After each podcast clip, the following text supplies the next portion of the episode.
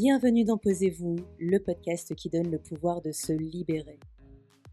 Je m'appelle Jessica Sampé, j'accompagne les entreprises, les hommes et les femmes à vivre durablement l'expérience du mieux-être. Vivre cette transformation, c'est tout simplement s'autoriser à mieux vivre avec soi pour mieux vivre ensemble, développer ses compétences humaines et retrouver sens, conscience et liberté intérieure. Je suis ravie de vous retrouver pour ce nouvel épisode et pour vous remercier de votre fidélité, je vous offre Posez-vous, la revue qui donne le pouvoir de se libérer. En vous abonnant au podcast dans le lien en bio, vous recevrez non seulement le podcast tous les lundis dans votre boîte mail, mais aussi la revue. Sans plus attendre, je vous laisse avec votre courte pause auditive.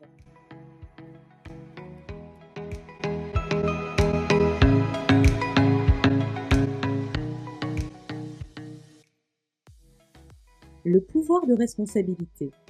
Il est celui qui nous indique l'art de répondre habilement à qui l'on est, mais la plupart du temps, nous préférons le laisser aux autres, comme si, l'endosser, nous donnait le visage d'une personne remplie de culpabilité. Qu'est-ce qui fait que nous le fuyons? C'est le sujet que je souhaite aborder avec vous aujourd'hui. On passe notre temps à définir notre vie au travers de la chance ou du manque de chance que nous avons avec en toile de fond la comparaison aux autres, ce genre de reflet peut nous laisser avec le goût amer d'une vie moins bien réussie.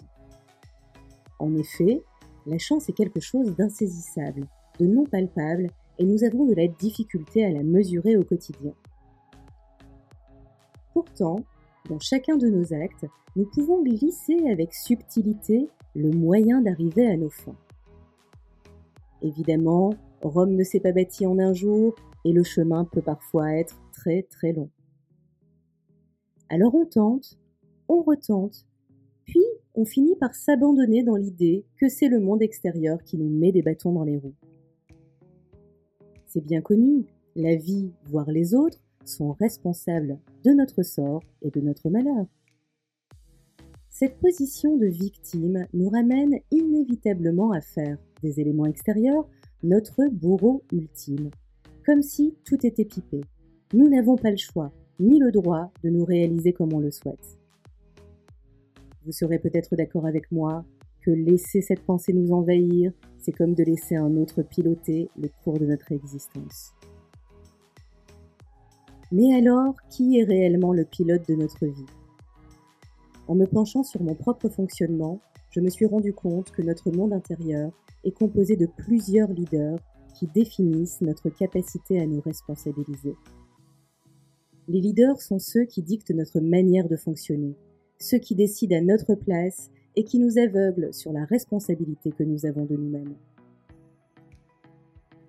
Que ce soit le juge, le critique, l'observateur ou le nostalgique, ils prennent le contrôle de notre société intérieure et l'amènent directement à l'incapacité de changer la donne. Combien de fois vous êtes-vous retrouvé dans une situation en vous disant que c'était la faute de l'autre? Allez, avouez, vous aussi vous connaissez. Bon, ok, parfois on peut aussi être de mauvaise foi. La vérité, c'est que nous sommes le seul maître à bord des commandes de notre vie et que la responsabilité est le bouton Start qui permet de répondre parfaitement à nos besoins les plus profonds et à se mettre en marche vers notre pleine réalisation. Selon moi, pour recommencer à côtoyer ce super pouvoir, il est nécessaire de reprendre les commandes en identifiant et en prenant conscience de l'ensemble des leaders qui composent votre être. Combien sont-ils et comment s'appellent-ils? Il est nécessaire d'observer, dans chaque situation où vous laissez la responsabilité à l'autre, quel est le leader qui parle à votre place et de noter le comportement qu'il vous fait adopter.